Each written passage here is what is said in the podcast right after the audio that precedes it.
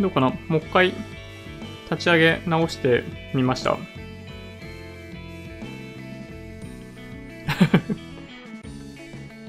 ちょっとね、タイムラグが今これだいたい20秒ぐらいもともとあるんで、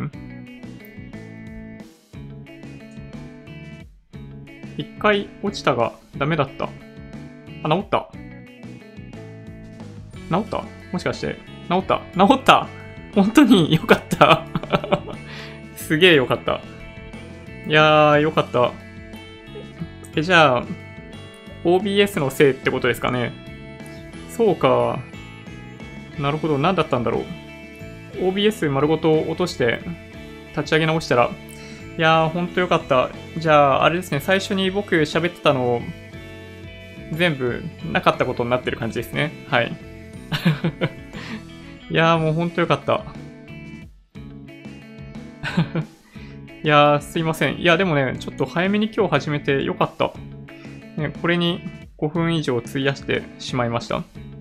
あのね、最初に何を話して、話そうとしていたかというと、そう、コメントをいただいてたところをちょっと読んでいて、その、職探し、意気込んでみたものの、事務系は派遣採用がどこも多いですね。求人も職種で偏りが激しいのかな、都会に住んでればもっと雇用があっただろうなっていう、はい。いうコメントを実は読んでました。はい。えー、っとですね、後で自分の動画見てみますけど、ちょっとなんか、かつてない配信になってしまいましたね。ちょっとした放送事故。いやーでもびっくり。うん、よかった。治ってほんとよかった。うん。今ね、あのーマランツっていう会社の MPU2000U っていうコンデンサーマイクを使ってて、ね、これね、すごい、あの、感度も良くって、音質も良くって、すっごい気に入ってるんです。あの、結構でっかい箱にしっかり収まってるようなパッケージに入ってるんですけど、この前、六本木行く時も、それ、ね、丸ごとリュックに突っ込んで行くぐらいで、あの、向こうにあるものを借りる、借りず、借りることなくね。まあ、それぐらい、このマイクお気に入りなんですよね。うん。あ、でもね、本当に良かった。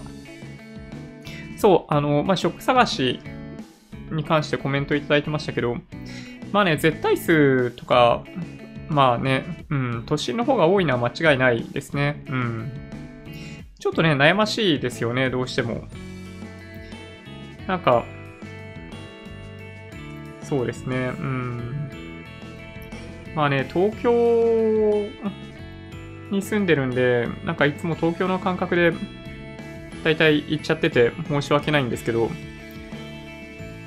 そう、なんかね、うん。東京は全体的に人手不足感が半端なくって。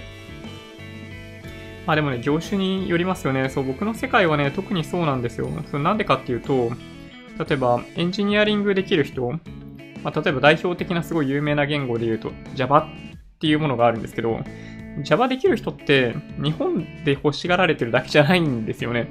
あの世界中で必要とされてるんで、まあ、それゆえにその単価も上がるし、あのなんだろう、募集も多いんですよね。うん。そう、やっぱりね、そういう意味では、まあ、ね、まあ、業界によって違いますよね。他の業界の状態、あんまり逆に言うと僕はよくわかってないですね。うん。まあ、雇用統計の数字とかだけ見て、全体としてはいいように見えますけど、やっぱりかなりデコボコあると思うし、地域によってもだいぶ違う。日銀の桜レポートとかもね、あの、面白いですよね。地域によって結構その、状況が違ったりとかして、まあ、いいところとそうでもないところをはっきりしてたりしますよね。うん。まあ、悩ましいですね、ほんとね。地域によってっていうのはね。まあでもね、その地域がね、最も重要っちゃ重要ですよね。あの、どこに住んでいるかによって、そのどういう教育を受けたかとか、どういう人たちと知り合いになれるかとか、まあ、やっぱ違うじゃないですか。まあ当たり前ですけど、例えばその、同じ人間でもアフリカで生まれるのと、日本で生まれるのと、アメリカで生まれるのでは、どこで育ったかによってね、あまりにもその障害年収みたいなものって差がついてきますよね。そう、だから、まあ、日本の国内は比較的、ね、低いところって言っても、まあ、沖縄ちょっとやや低いのかもしれないですけど、全体としてはそんなに大きな差はなかったりするんで、その賃金みたいなところでいくと、まあ、東京を除いてね、なんかね、東京だけ異様に高いっていうのがまあ特徴というか、まあ、東京はね、まあ、人が集まってくるところなので、うん、まあそういう側面あるんですけど、まあ東京を除いてしまえば、まあそこまで大きな差はないんじゃないかなという気もしますけどね。うん。あ、そうそう、マランツ、アンプでマランツ使ってるとか結構いいですね。そうか、音、こだわりある方にとってはもしかしたらいいのかも。なんか、ね、本当にこれね、大好きですね、この、本当にこのマイクと巡り合えて本当に良かった。ああ、そうなんですね。あの、おすすめ、そう、過去動画でしてるんですけど、あ、ご購入いただいたんですね。そう、めちゃめちゃね、音いいですね。このコンデンサーマイク、なんかね、コスパがすごいいいですね。なんか値段忘れちゃいましたけど、そうなんかね、すっごい安いですよ。うん。あの、すごい気に入ってるのは、まあ、だから、屋内で設置して撮影できるときは、このマランツの MPM2000U がすごい優秀で、でもあとは外で撮影してるとき僕あると思うんですけど、その時は、あの、タスカムってところの DR10L、タスカム DR10L ピンマイク、ラベリアマイクは、あれもね、めちゃめちゃ優秀ですね。あの、音、音の色ちょっと違うんですよ。マランツは結構、まあ、カラッとめでクリアな綺麗な音が、まあ、出るというか、録音してくれてて、タスカムはなんかもうちょっとマイルドな感じなんですよね。でまあ、まあ、どっちも好きっちゃ好きで、あの、まあ、なかなかね、あの、ピンマイクの方が使い勝手がいいっていうケースも多かった、多かったりするんで、両方使ってます。はい。うん。まあね、いろいろね、なんかマイク、やっぱなんか重要なんですよ。YouTube、音だけで聞いていただいてる方もいらっしゃって、うん。ちょっとね、変なマイクではあんまり撮りたくないなと思ったりします。はい。本当はね、いいガンマイク欲しいんですけどね。うん、カメラの上に設置する。今、なんか、ロードのビデオマイクロっていうのがあるんですよ。あの、安めのね、やつがあるんですけど、ちょっとね、やっぱり、まあ、音質っていう意味では、ちょっと今一つ、みたいなのもあったりするんで、はい。まあ、どっかのタイミングでいいやつ変えたらいいなとか思ってますけど、はい。海外不動産投資すると、海外では建物の評価が日本より高いので、原価償却費も高くなるので、課税所得が減り、節税できるそうです。あ、そう、そうなんですよ。あ、素晴らしいですね。あの、実は今日ね、僕、そう、日中調べました。昨日、その、海外の住宅投資した時に節税できるっていうのが、なんかどういうスキーマなんだろう、それっていう話をしてたんですよね。で、損が出るっていうのは何のことを言ってんのかなっていうのを思って聞いていたんですよ。そのなんか日経で出た記事なんですけど、そう、あれは、そう、僕もね、調べました。あの、その、いただいたコメントの通りなんですけど、その、減価償却、大体なんかその、まあ、パソコンとかだったりすると、まあ、会社とかにもよって違うと思うんですけど、まあ、5年とかかけて償却するじゃないですか。なんか大体2万円ずつとかで、まあ、定額で償却していく場合って2万円ずつ減っていく。とかね、あの、固定資産それぞれ、まあ、どういう資産かによって、その、原価償却の期間って決まってるじゃないですか。で、日本の場合、住宅の償却期間って基本的に決まっていて、まあ、それに合わせて、あの、価値を減らしていくみたいなことをやるんですけど、それがなんかね、海外の住宅の場合、その、なんだろうな、その、何年にしてもいいってわけではないと思うんですけど、なんかある程度決められるみたいなんですよね。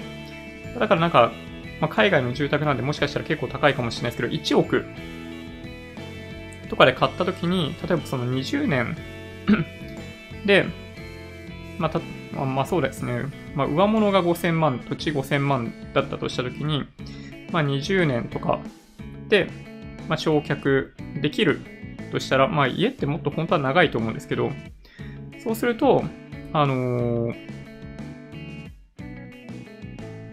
まあでもそれでもそんな金額にならないか。5000万。250万ずつってことか。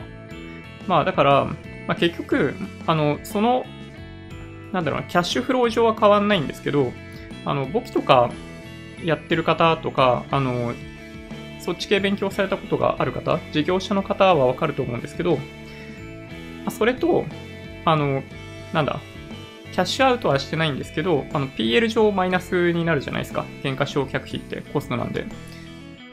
で、まあ、それで、あの、総合課税されるんですよね。総合課税できるらしくって、あれ、不動産って全般的に総合課税できるんでしたっけ？っていうのがなんかちょっと、ああ、そうだったかな、みたいな感じだったんですけど、ああ、そうなん土地20%、建物80%なんだ。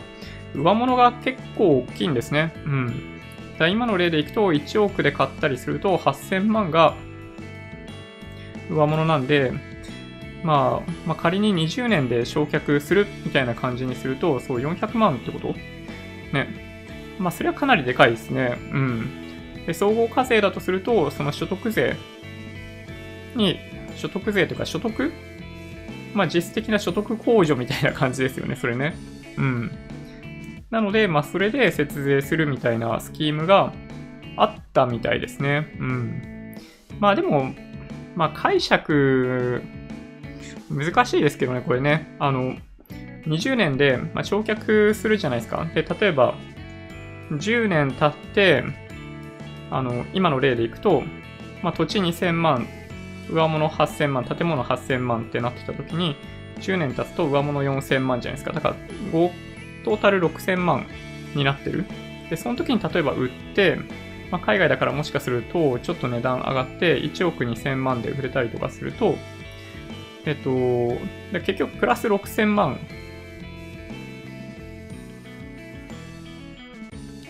ってこと？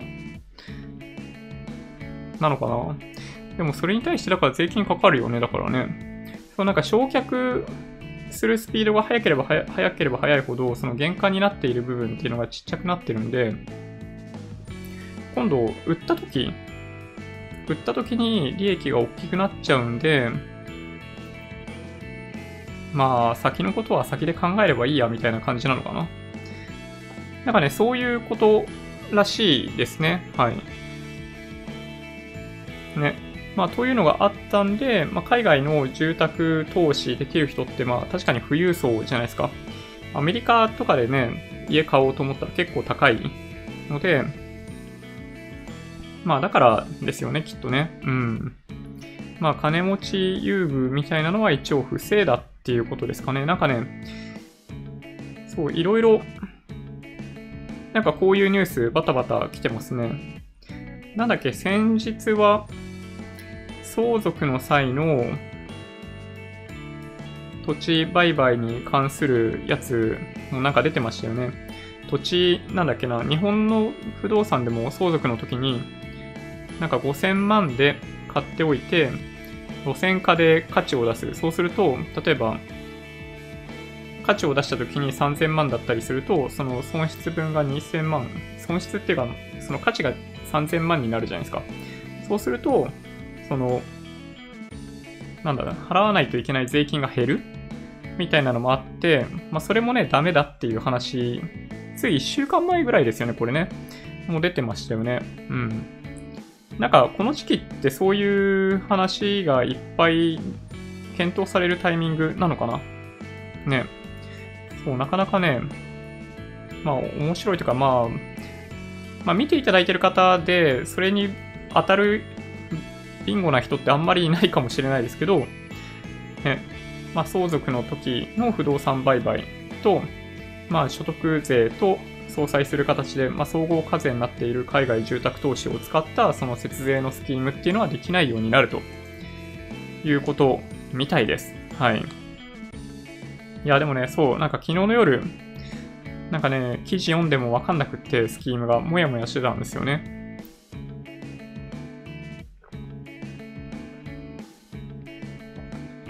そうそう、ちなみにね、僕、何でそれが分かったかっていうと、えっ、ー、とですね、気になる方は見ていただけるといいんですけど、僕が見ているポッドキャストの一つ日本放送で毎朝、平日毎朝放送している飯田浩二の OK 工事アップっていうのがあってですね、この中で、えっと、今日出演されてた方が、あの、そのスキーマ、スキーム？について説明されてました。はい。なかなか面白いですよね、こういうのね、中身がわかると。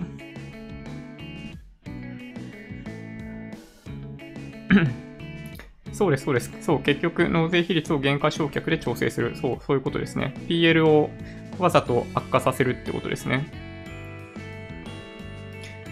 ねえ。ああ、これちょっとまたプログラミングの話ですけど、C は多いんですけどね、Java はオブジェクト思考でついていけない、まあハード専門だし、いいか。まあその分野によって、あの、利用されているメジャーな言語っていうのは、まあ、違うので、まあ、僕みたいなオープン系なんですけど、うちは。だったりすると、やっぱり Java が多いですね。そう、昔は PHP とか使ってる人もいましたけど、最近はあんまりないですね。どっちかっていうと Python が増えました。Python は、あの、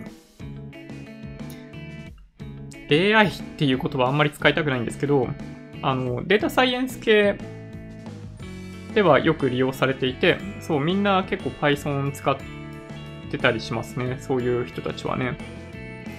はい。まあでもね、プログラミングはなかなか面白いですよ。うん。はい。そんな感じかな。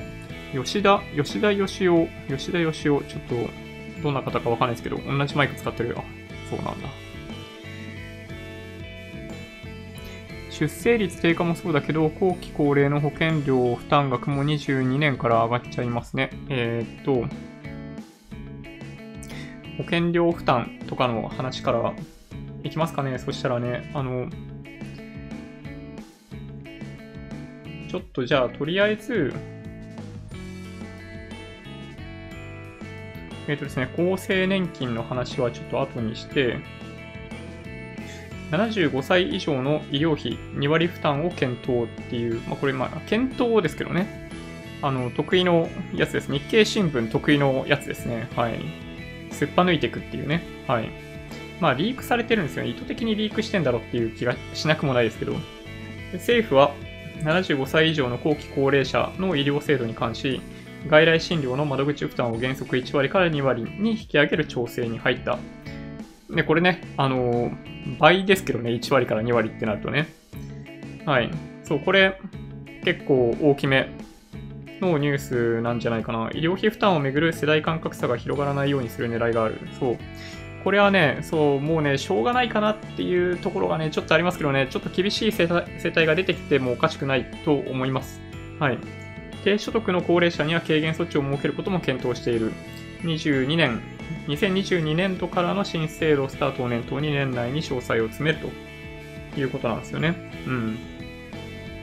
まあ、大体現役世代はま3割負担っていうことになってるんで、まあなんだろう、あんまりピンとこないかもしれないですけど、まあそうですね、75歳以上の方たちが1割負担だったのが2割になるっていうのは、まあ純粋にね、負担する金額が倍になるんで、まあちょっとまあ、ダメージとしては大きいかもしれないですけど、まあ、ただね、ちょっとあの財源とかね、あの医療費かかりすぎ問題があったんで、ちょっとね、やむなしかなという気がしますけどね、ちょっとどれぐらいの方が金額ベースでどれぐらい影響が出るのかっていうのは、まあ、これから出てきて、まあ、どっかの党とかは反対するんじゃないかなっていう気がしますけど、どっかとか、どっかとかど、どっかとかね。はい。っていうのはなんか容易には検討でき、あの、想像できますけど、うん。っていうとこですかね。ちょっとやっぱり、でも、ね、この世代間格差を解消しないことには、ちょっとやっぱりその、消費が増えない、消費が増えない問題ですよね。そう。将来僕たちはちゃんと生きていけるのかどうかっていうのがね、わからないうちに、やっぱね、お金使わないですよ。必要以上に溜め込んでもしょうがないですよね。そう。これ以上溜め込んでもしょ意味ないよっていうのがもし分かってたら、まあそこまで、まあ使うじゃないですか。目安としてね。なので、これはね、まあ必要なことかなと思いますね。これも必要なこと。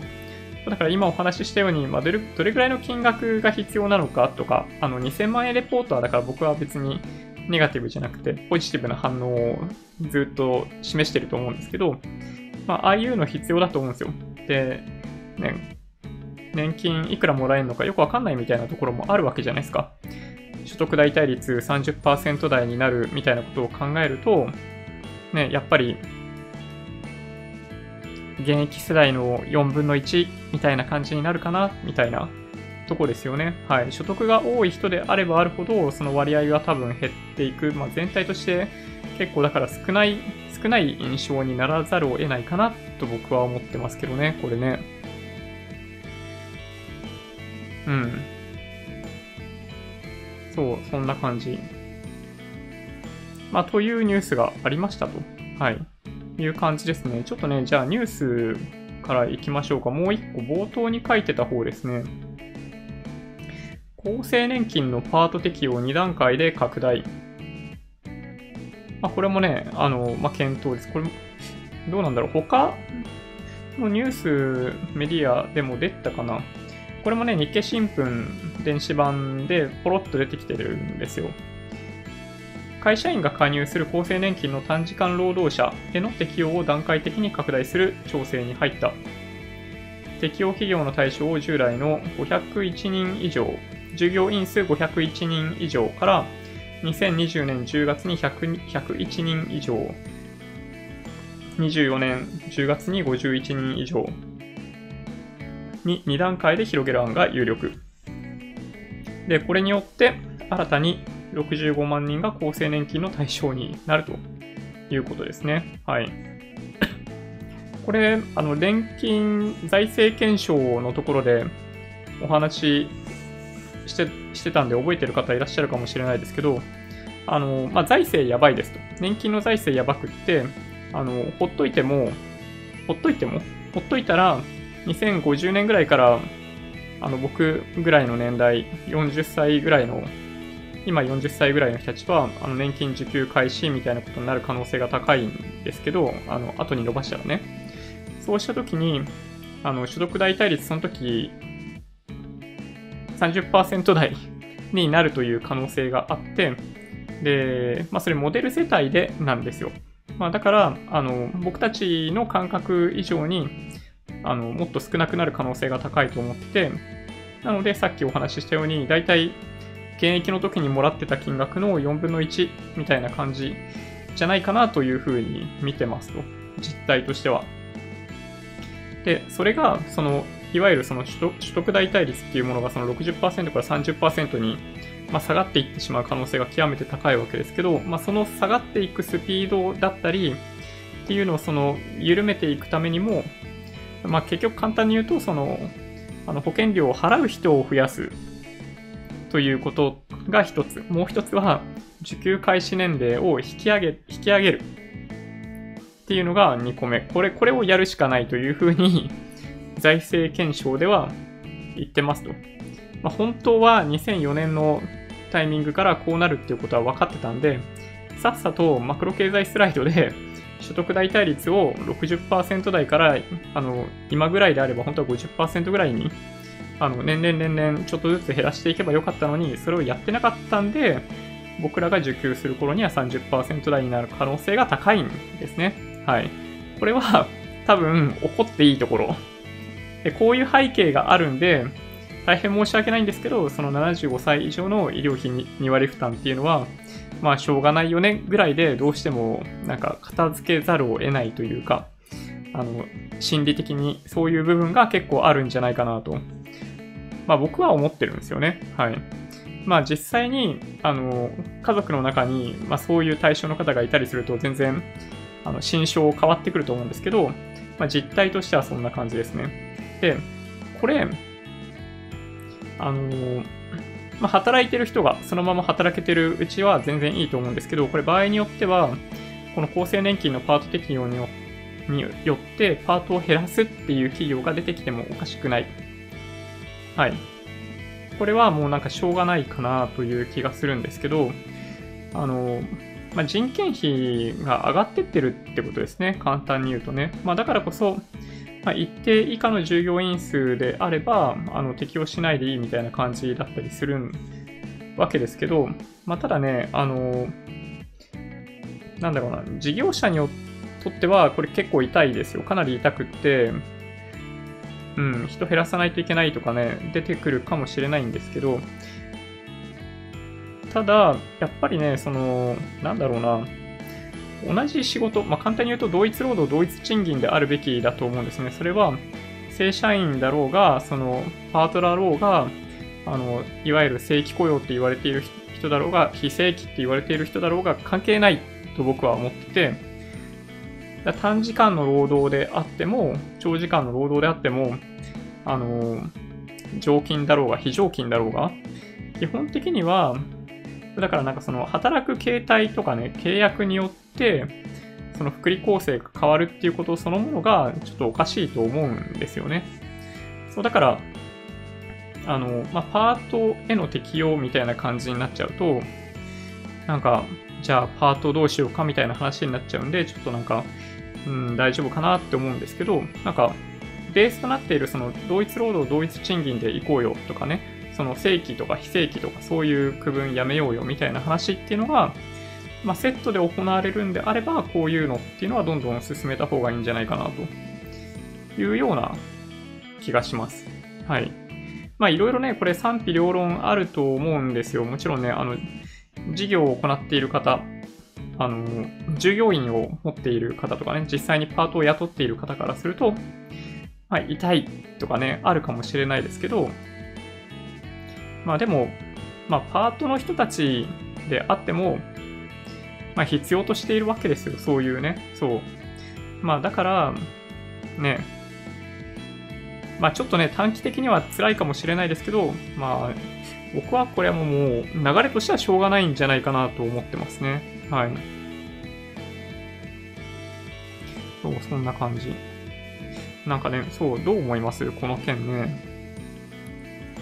高齢者の負担増は当然だと思います。まあそうですよね。そう。あの、世代間格差拡大してってるんで、しょうがないですね。まあ今の政権にそれができるのかどうかっていうのがずっと不安だったんですよ。だから、こういうニュースが出てきたのはなんかむしろ、なんか良かったなと思ってますね。まあだから安倍さん、なんかやっぱ最後だと思ってるのかなみたいな とか思ったりしますけどね。はい。他の人じゃできないことをやろうとしてくれてるんだとしたら、まあ、ウェルカムですよね。うん。やっぱね、来期もやるとかね、次の選挙をすごい気にして政治されると、ね、どうしても、すり寄るじゃないですか。その票がいっぱいあるところに。ね。だから、まあ、できないですよね。そういうことってね。そう、だから、そう、あの、すり寄らないでほしい。まあ、若者にすり寄ってくれる分には全然構わないんですけどね。はい。資産課税はやめてほしい。まあね、やらないで済むようにしてほしいですよね。うん。やっぱ心理的なハードルが高くて消費が増えないんだと思うんで、まあ、そこをなんとかしないといけないですね。本当にどうしようもなくなった時にはそういうことっていうのがあり得るかもしれないですけど、やっぱね、あの、本当に、まあ、奥の手というか、まあ、使ってはいけない奥の手のような気がしますね。はい。なんか他の施策がうまくいっていないということの証拠のような気がしますね。資産課税を検討せざるを得ないっていうのは。生活保護の人も1割負担ぐらいあってもいいんでは。うーん。なんかね、生活保護、悩ましいな。なんかね、いろんな種類の生活保護の方がね、いるんでね、これ難しいですよね。うん。なんかね、本当になんか運悪く社会から弾き出されちゃって生活保護みたいなところとか、あの、まあ、母子家庭で子供が2人いてとか、なんかまあ、いろいろあったりしますよね。だから、まあ、これはね、結構なんか難しいなとかも思ったりしますけどね。まあ、一方で、なんかその、ね、なんか、お酒すぐ買っちゃったりとか、ね、そういう人も結構いたりするんで、うん、難しいですね、これね。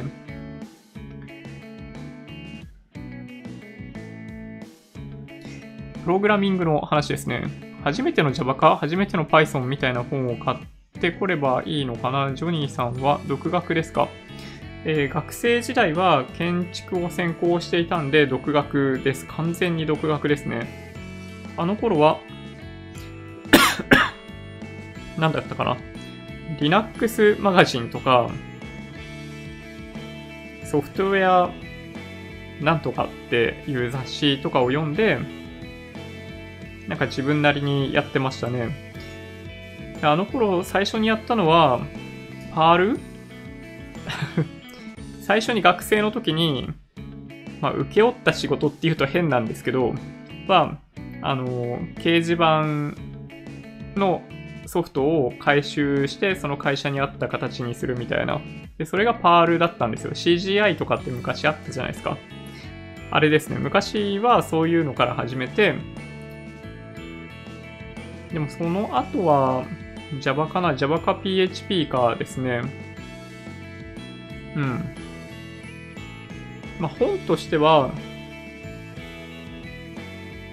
確かにじゃ初めての Java とかそんな感じのなんか黄色い本を買った記憶はあります。あるんですけど、ちょっと今のタイミングでもそういう本が本当に必要なのかどうかって言われるとちょっとわかんないですね。結構なんかオンラインでの教材もかなりあるんで、本を買わないといけないかって言われると、あんま必要ないような気しますけどね。なんかね、昔は、あの、情報少なかったんですよ。あの、オンラインでも、あの、初めての Java みたいなコンテンツがあんまりなかったんですけど、今って、なんかオンラインで勉強する機会ってすごい多い。で、無料のやつとか、普通になんかブログとかでもいっぱい公開してくれてるんで、あんまり教材っていう教材必要ないんじゃないかな。だから、なんかよく売ってたりするじゃないですか。なんか YouTube 界隈でも、なんかプログラミングで、なんか教材売ってる人とか、あの、稀にいるっていう噂を聞いたことがあるんですけど、あれ多分ね、いらないと思いますね。教材で学べることって限られててまあ、本当にね基礎、基礎的なところとかはオンラインでわかるし、あとは実際に仕事をしてて学ぶところが多いんじゃないかな、という気がしますね。うん。なかなかね、本読んで、あの、理解しきるのは難しいと思いますね。うん。やっぱ人と仕事しながら、自分の行動を人にレビューしてもらうことがあったりするんで、そこで、あの、指摘を受ける。なんかこれ、これなんでこんな冗長な書き方してんの？とか、これ、この子、なんだ？なんだ、命令で1行で済むよね？みたいな話とか、ここはなんかログ出さないとダメでしょ？うとか、なんか例外処理とかこうしないとダメでしょ？うみたいな、っていうのを、そう、誰かに指摘を受けたりとかしながら、最初のうちは学ぶ方がいいんじゃないかなという気がしますね。うん。まあでもね、難しくないと思いますね。学びやすい環境になったと思います。昔よりはるかに。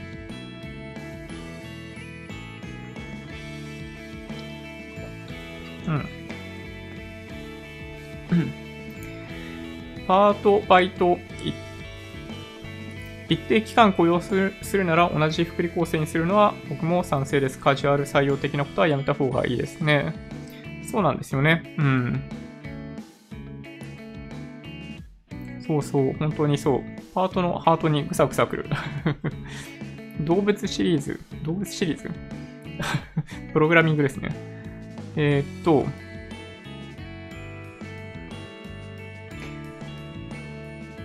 安倍ちゃんなかなか好きだったよ あの、まあ、悪くないですよね、と僕悪くないっていうのがなんかいい言い方なんじゃないかなという気がします。ちなみになんか英語で、なんかよく言うんですよ、外国人がね、not bad って。あの、日本語にすると悪くないなんで、なんかネガティブな感じするんですけど、not bad って 実は結構いいよっていうニュアンスなんですよね。これもね、なんかちょっと日本語と英語のギャップが大きいパターン。うん。で、あとね、よく、あ、そうそう、これ系でもう一つよくあるのは、あの、 pretty って、あの、 very の代わりに使われたりとかするみたいな感じだったりしますけど、 pretty good はあんまり good じゃないって意味ですね。あの、ちょっとなんか斜めから good だねって言ってるような感じなんですよ。なんか急に英語の話であれですけど、そう、 not bad とか pretty good のなんかその感覚的な捉え方は、ちょっと日本人、もしかするとちょっと違うかもしれない。ちょっとね、周りに外国人いたら聞いてみてもらえるといいかも。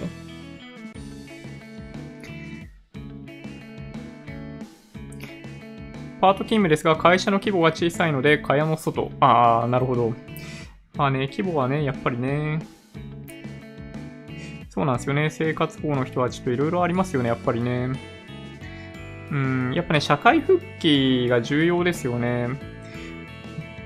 まあ、雇用者数をどうやって増やすかっていうことがやっぱり重要なのと同時に、セーフティーネットを用意しないといけないという、まあ、社会の再配分制度のバランス問題ですよね、これね。パールとか Ruby いいですね。なんかね、懐かしいな政府の人も負担取っていいと思う。母子家庭とか障害の人は福祉医療の助成金がある。ああ、なるほどね。なるほど。そうか、そうか。学生の頃、フォートラン少しやりました。わ、めちゃめちゃ渋いですね、それね。いや、なくはないと思いますよ。なくはないと思いますね。うん。あの、まあ、あんま聞かないですね。コボルとかの方がまだもしかしたら生き残ってるかもしれない。うん。なんかちょっと熱いですね。エンジニアリング系の話、なかなかちょっと熱くなってしまうな。そう。まあね、僕もね、昔はね、本買いまくってましたよ。なかなかね、情報なくってね、本当に。IT ジムに転職したら嫌でも勉強。あ、いいですね。IT、英語、お金絡みっていうやつですね。はい。ちょっとね、僕もちょいちょい動画の中でお話ししてますけど、やっぱね、あのー、ま、まずは、あのー、ま、オフィス、あの、ワード、エクセル、パワポあると思うんですけど、ま、ワードはね、実はあんま使う機会ないというか、ま、使う機会があったとしても、あの、大した問題にならないんですよ。だからいいんですけど、あの、まあ、Excel ですよね。あの、Excel は使えるかどうかで、ちょっとね、社内の評価変わるぐらい、実は結構大きいですよ。うん。あの、そう、まあ、基本的にはね、ググれば何でも出てきますよ。うん。だけど、まあ、それすらしなくって、なんか、ちまちまちまちまやってる人とか、やっぱりいたりするんで、そういう人とかいたときに、もうこれで映画なっていうのができると、そう、あ、こいつできるなみたいなのがあったりするんで、そう。やっぱね、そこが一番重要。でも、プログラミングは、あの、そこからちょっとね、ハードル高いですよ、やっぱり。うん。ね、あの、簡単なシェルスクリプトとか、なんかをハックするみたいなのって、まあ、プログラミングやってた人たちはね、あの、全然難しくないんですけど、そう。ちょっとね、難しいかもしれない。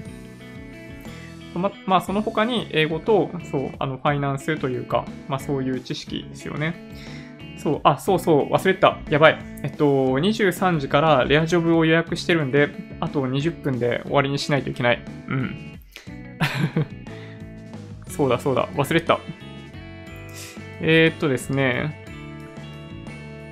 ちなみに、そう、今お話しした IT、英語、その、お金絡みの知識。お金絡みの知識は、そう、さっきお話ししてたような内容がわかるようになると、あの、会社の、なんだろうな、上の人たちと会話ができるんですよ。そのなんか PL の話とか、バランスシートの話とか、あの、キャッシュフローの話とか。これね、意外とみんなね、あの、わか、わかんないみたい。あの僕、今だから、平から行くと、平の上のリーダーの上のマネージャーのマネージャーみたいなところにいたりするんで、まあ上、その上ぐらいになるともう結構偉い人たちで、なんか何十人とか部下持ってるみたいなレベルの人だったりするんですけど、やっぱそういう人たちに、あの、例えば、なんか、これはこの科目になってますとか、これは、あの、負債に引き引き当て金積んでますよ、みたいな話とか、なんか、消費税の処理の話とか、仮払い消費税と借受け消費税があって、みたいな話とか、インボイス制度が始まる頃には、あの、事業者登録みたいなのがあって、みたいなこととか、なんかそういうのが分かってるか分かってないかとかね。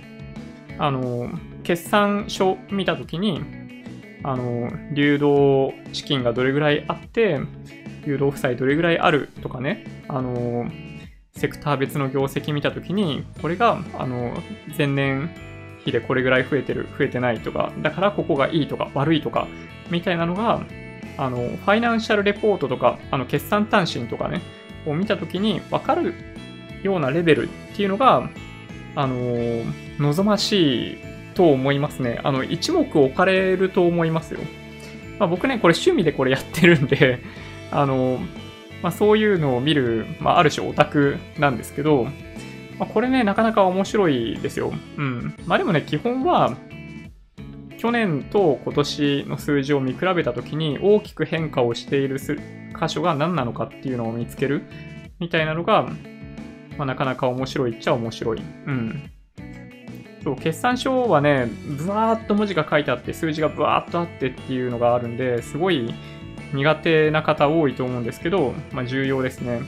まあ、あとは、だからやっぱりその最初の方にお話しした、その節税のスキームみたいな話の中で、なんかこれは総合課税だとか、あの、まあ、株の投資とかは、あの、なんだ、上、上等なんとか損益だから分離課税とかね、あの、そういう話とか、減価償却とかは結構身近にみんなあるからわかるかもしれないですけど、そう、なんかそういうのが、なんか、そういうレイヤーの人たちと一緒に会話ができるかどうかっていうのは結構ね、実は重要なんですよ。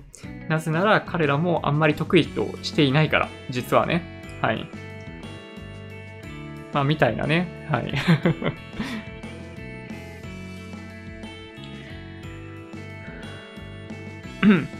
外国人労働者も厚生年金取られるんですか？うん、取られるんじゃないですかね。うん、取られると思いますよね。日本で働いている正規雇用の外国人は、そうですね、3割負担で病院行ってると思うんで、あ、厚生年金か。厚生年金。ああ、取られますね。取られてると思うな。なんかね、海外に帰るときに、なんか手続きしてますね。これ系のやつ。なんかね、このこの前もなんかインド人の人にいろいろ言われたんだよね。なんかその、いつのタイミングで辞めた方が、なんかお得か、月中のどこかによって何かが違うみたいな話をちょっとしてましたね。だからなんか最終出社日この日にしたいんだけど、みたいなことを言われて、あ、そう。よくわかんないけど、まあそれでいいよみたいな話をした記憶があります。はい。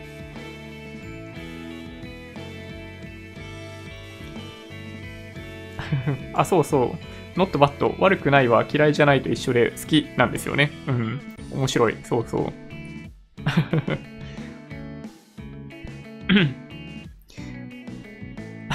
受けますね。そうか、コボルももうないんですね。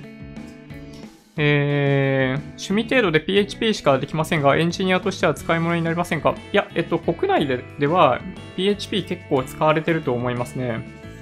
うちではだいぶ減ってきたんですよ。外国人が増えてきた関係で PHP で行きたいっていう人がね、減ったっていうことですね。うん。そう、どうしても、その、なんだろうな、その採用しやすいとか採用しにくいみたいなものが、その、どの言語を採用するかの選定基準にやっぱなるんですよね。Java を選ぶ最大の理由は採用しやすいからですね。うん。そうそう、まあそういう理由で、PHP は逆に言うと、日本と、どこだったかな？外国他にもあった気がするんですけど、海外はね、全然メジャーじゃないんですよ、PHP。そう、だから、あの、国内のそのドメスティックな会社であれば、例えば、うん、まあわかんないな。多分ね、大丈夫。うん。だけど、そう、なんかグローバルな会社ではもしかしたら最近はもうあんま使われてないかもしれないですね。プログラミングスクールオンライン意味ないですか？うん、ちょっとね、やったことないんでね、わかんないんですけど、まあ、まずは、あの、いろんなエンジニアが上げてくれているブログのコンテンツとか、フリーでできる、なんかその、e ラーニングみたいなやつをまずは試してみてもらうのがいいかなっていう気がしますね。うん。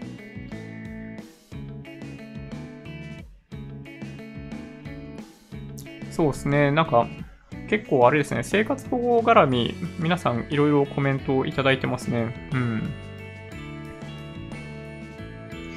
えっ、と、上場企業の準管理職になったら経理の話が多く、最初はちんぷんかんぷんでした。まあそうですよね、確かにね。すげえね、難しいですよね。趣味の範囲を超えて詳しすぎです。そう、なんかね、うん。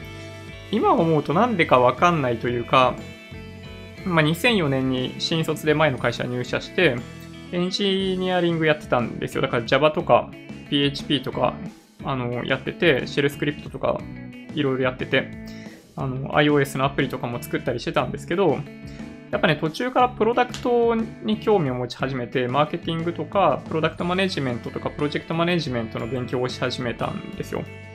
で、当時、まあ、読んでた本の中に大前健一さんの本があって、やっぱその中でそのお金に対してどれぐらい知識を持ってるかどうかはかなり今後重要だという話があって、まあ、その時僕の中では大前健一さんの本なんかバイブルのような感じだったんで、そうかと。で、あの、簿記の3級取って、2級取って、で、1級取ろうと思ったら落ちたんですけど、まあ、そこでやめちゃったんですよね。あの、まあ、理由は、あれなんですよ。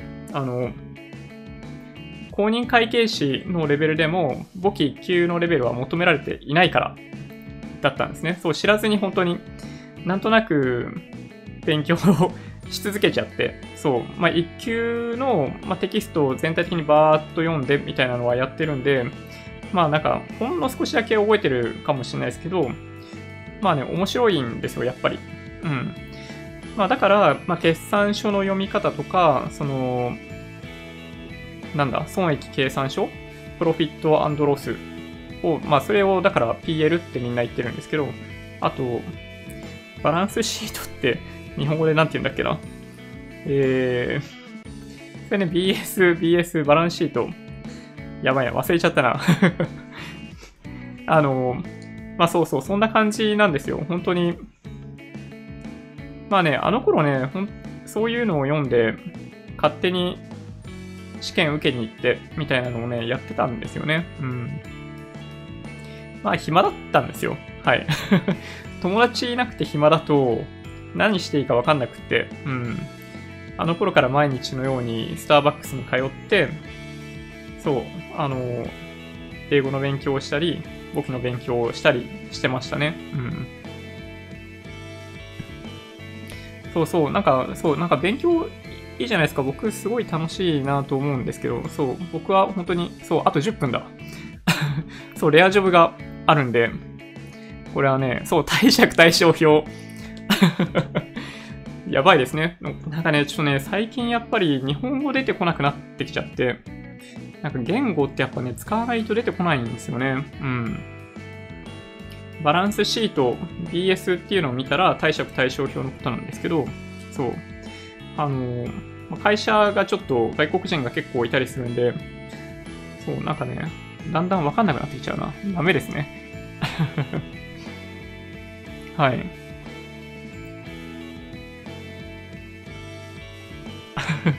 知ってる簿記用語 まあね、ほんとね、難しいんですよ。あの用語はね。うん。わかります。はい。かなりととっつきづらいし、なんかそもそも、複式簿記って、あの、借方と貸方、左側と右側に何を書くのかみたいなのが、まあ、感覚的にわかるまでは、まあ、意味不明じゃないですか。左側になんかその資産のプラスになってる部分を書いて、あの、損益のプラスになってる部分を右に書くみたいなね。あれ、一個一個、あの、筋トレのようにやっていくと、体に染み込んでくるんですけど、なかなかあれ、ね、ピンとこないですよね。うん。まあでもね、あの、3級はね、正直言うとちょっと物足りなくって、2級まで行くと結構使えると思いますよ。あの、工業簿記が出てくるんで、まあ、あれはなんかその原価計算とか、そういうのをどういう風に計算するかっていうのが入ってくるんで、そう結構使いやすいんじゃないかなと思いますね。なんかとか、こんな話ばっかりしたら全然マーケットの話してないの？まあね、今日ね、あ、まあ、大した動きじゃなかったからまあいいのか。結局23,500円いかなかったんですよね。うん。今日も。23,437円77銭、プラス64円45銭か。で終わってて、そう、まあそんなもんでしたよ。はい。まあちょっとやっぱりね、あの、上から押されてるわけじゃないですけど、23,500円のあたりっていうのは前回の高値水準なので、まあ、結構やっぱ意識されてというか、まあ、そこで売っとこうみたいな人は多いように見えますよね。うん。ね、なかなか面白いかなと思ったりしますけどね、この辺の動き。あ、でも、あれですね、ちょっと円安に動いてる為替が。CME 日経平均先物円建て23,515円だ、今見てると。ちょっと上がってますね。米ドル円も109円23銭くらいまで円安になってて、これなんか抜けるか抜けないかみたいなとこまで来てますけど、ね、ちょっとどうなるか。明日の朝楽しみですね、これね。うん。アメリカが主要3指数、ダウ平均、SP500、ナスダック平均、ナスダック100のことですかね、それね。うん。が、揃って新高値みたいなニュースが朝出たような気がします。あの、買い方は全員、あの、プラスになってるってことですからね、これね。はい。うん、上がりやすい状況だと思いますね。なので、今はね。まあ、そんなこんなもあって、日経平均の PR は14.09倍ってじりじりじりじり上がってきてるし、まあ、売買代金はまた元に戻りましたね。1兆8000億円、1兆9000億円弱に戻ってきている。値上がり銘柄数が1436あるにもかかわらず、まあ、あれぐらいの上昇なんですね。まあ、昨日の逆パターンって考えた方がいいのかもしれない。新高値銘柄銘柄数108とかでしょ？うん、なんかもう、あんま変わんないですね。新安値銘柄数どうせ2とか3とかですよね、多分ね。あ、そうそう、3、3ですね、まさにね。うん、まあそんな感じです。あんま変わんないですね。うん。最近の傾向変わらない。新高値銘柄の一覧見ると、電気機器が多くて、あ、今日ね、ニュースで1個出てたんですけど、ソニーの時価総額がソフトバンクに迫ってるみたいなニュースが出てたかもしれないですね。ソフトバンクグループに迫ってるか、なんかだったかな？ね、ソニーは、あのー、今ね、あの、アルファシリーズもめちゃんこ売れてるし、カメラも、あの、携帯にね、1個ずつだったのが2個ずつとかね、下手すると3個ずつになるじゃないですか。もうね、ソニーにとってはもう万歳ですよね、今の状況ね。うん。ね、本当に驚くほどの良い状況が突然生まれているソニーって感じですね。そんな感じかな。あとね、気になったニュース、パパパッと言ってみようかな。あ、そうだ。えっと、ホンダ F1 2021年以降も F1 の活動を継続するという発表がありました。レッドブルとトロロッソはなので2021年は少なくともホンダと共にあのチャンピオンシップを戦うということですね。はい。いやー、本当にこれはね、大きなニュースだと、まあ、勝手に思ってます。はい。おっと、あと5分ですね。そう、あと5分なんですけど、今日でまた一つ年を取ってしまいました。お誕生日だったってことですかね。おめでとうございます。いいですね。いくつになっても誕生日はいいものですよね。うん。そうそう、いいですね。僕も、えー、1月になったら、ついに40歳になりますね。ちょっと信じられない。ソニーはスマホでサムスン抜いてほしい。ね、ちょっとね、スマホ厳しいですね。うん。そうですね。あと、あ、そうだ、1個ね、これ気になったやつ。パスポート、2024年度にもネット申請か、カード決済対応。もうついにパスポートがこういう時代になってきますよ。いや、もうほんとね、電子政府まであとちょっとみたいなところまで来てんのかな？ほんね。でもなんかね、最近、パスポートを更新しないっていう人が増えてるらしくって、そう、なんかね、やっぱりそのうちを見ているというか、外をあんまりみんな見なくなってきている傾向がもしかしたらやっぱりあるのかもしれなくって、ね、これはちょっと問題だなと思いますね。なんかみんなやっぱりだんだんなんか野心的じゃなくなってきているというか、みたいな側面どうしてもありますよね、なんかね。そうだな。あとは、まあこれブラウザー絡みの話ですけど、クッキー情報で個人特定防止利用者の同意義務付け。なんか最近なんか、ブラウザで Chrome とか Safari とかでアクセスしてると下の方にビヨーンって出て合意する動向とかあるじゃないですか。あれがもしかしたら義務付けられる可能性があるみたいな話ですね。なんかどのブラウザ使うか結構悩ましいですよね。やっぱ、サファリがいいのかなってちょっとだからね、最近やっぱ思い始めるんですよ。あの、Chrome をどうしても使わざるを得ないわけじゃないんですけど、使ってて。うん。早口になっている。失礼しました。そう、なんかね、あの、ブラウザ戦争ひどいんですよ、簡単に言うと。Chrome は、あの、Google のサイトで他のブラウザよりも早く処理ができるようなコードを書いてるんですよ。うん、逆に言うと Safari とか他のブラウザが遅くなるようになってたりするとかね、なんかそういうしょうもないことをね、なんかやってたりするっていう話を聞いたことがあります。ちょっとね、どこまで本当かわかんないですけどね。うん、これはね、本当に微妙。あとは、そう、先日お話しした、あの、カクカクしたテスラの、あの、ピトラックっていうのかななんて言うんだろう。あの EV。なんと予約件数25万台。めちゃめちゃ人気になってますね。うん。